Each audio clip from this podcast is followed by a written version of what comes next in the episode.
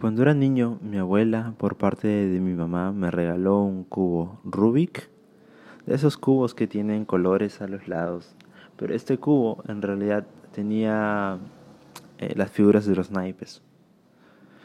Y no estaban pintadas directamente en el cubo, sino que estaban adheridas con pequeños stickers a cada uno de los nueve cuadraditos que conforman cada cara. Yo recuerdo que jugaba con este cubo y los movimientos los hacía y me los memorizaba de tal forma que podía regresarlo a su estado original. Pero llegó un momento en el cual ya no recordé los movimientos, creo que hice demasiados y ya no pude regresar el cubo a, a su forma correcta. Y a pesar de que lo intenté muchas veces, el cubo se había desordenado.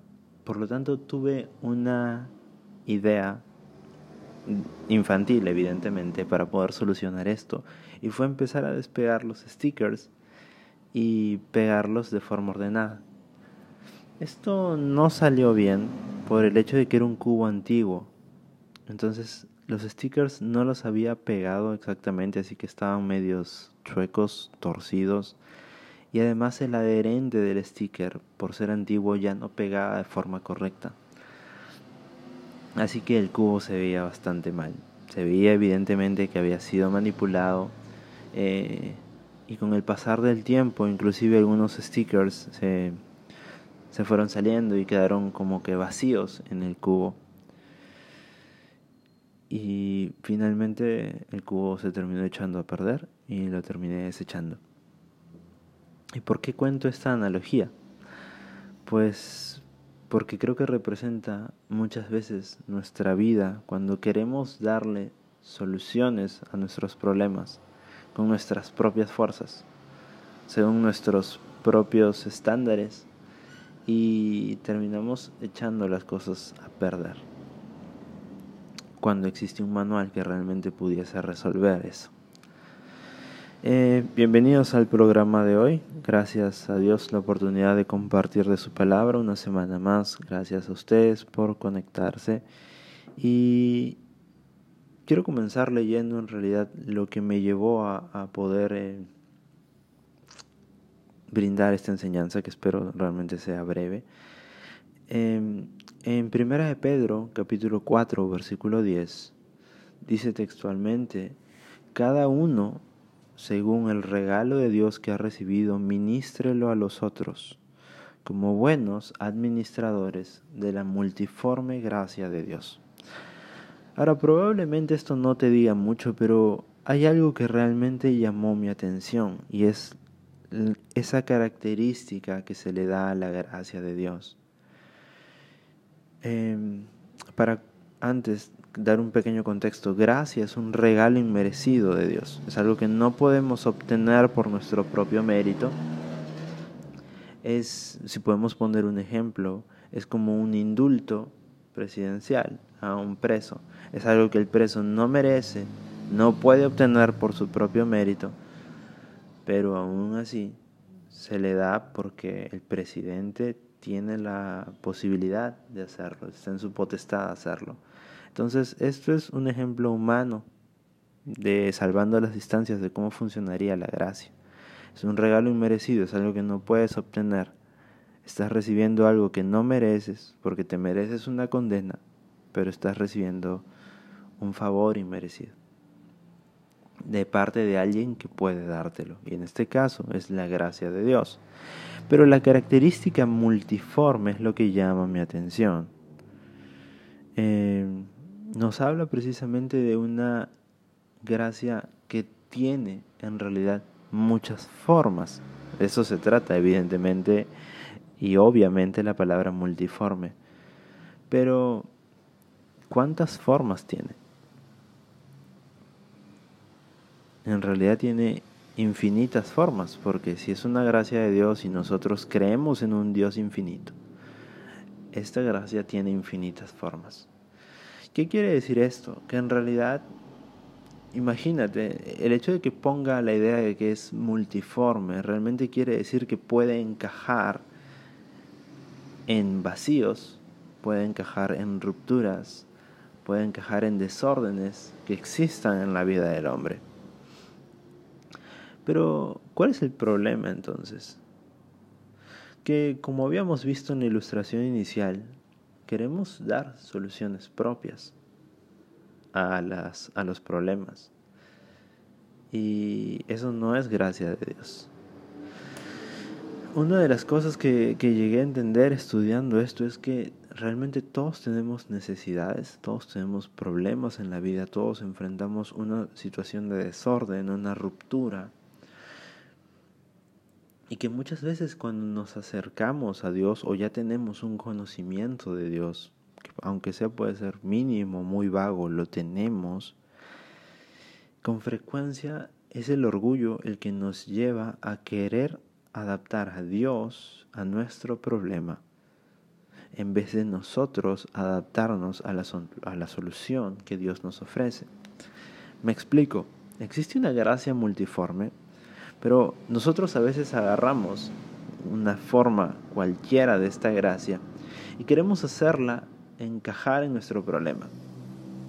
A pesar de que Dios seguramente estaría diciéndonos, así no se usa, o esta gracia no encaja ahí, esta forma de la gracia no encaja ahí.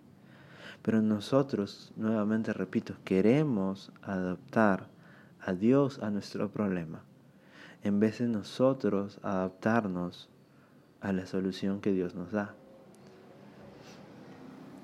Queremos hacer encajar una pieza como sea en un vacío que tenemos cuando Dios quiere darnos la pieza exacta para eso.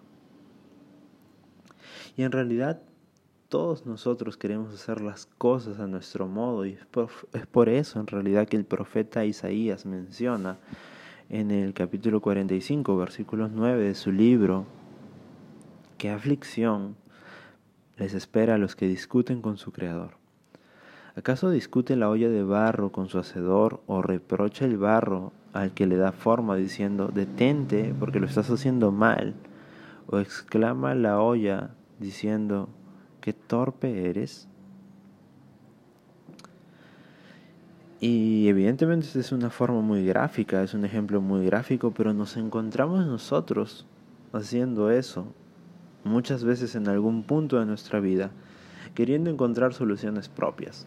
Quizás como yo de niño intentando sacar los stickers y poniéndolos en un orden.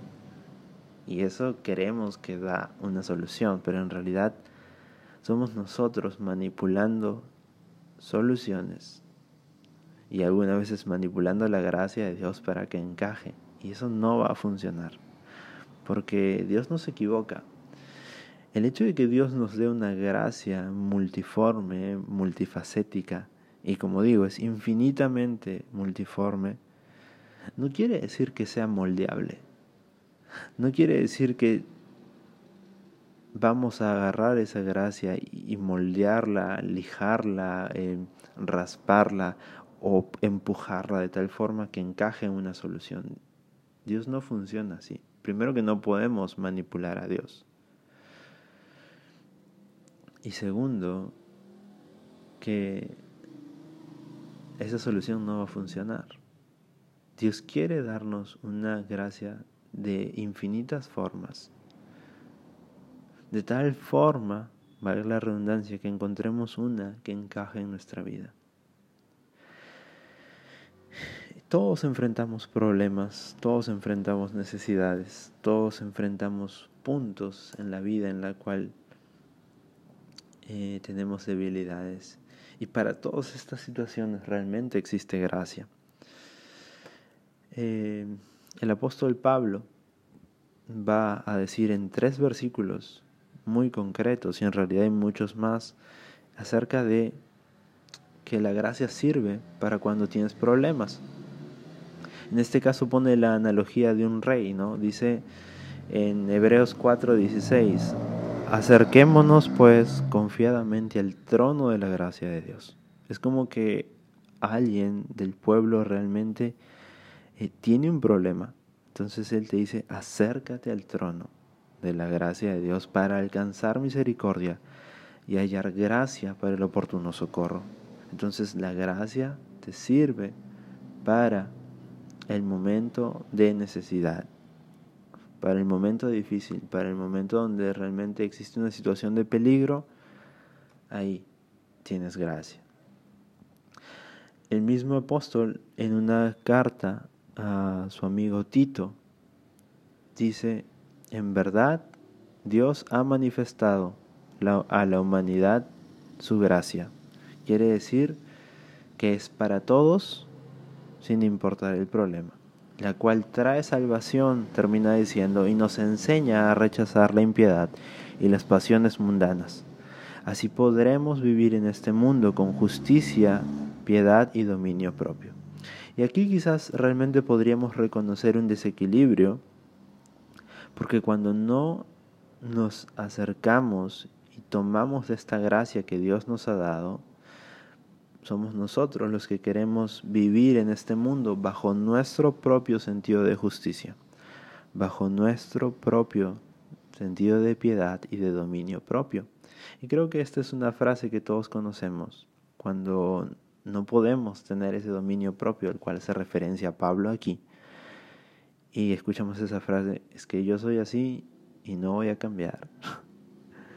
y es una frase que yo he dicho mucho.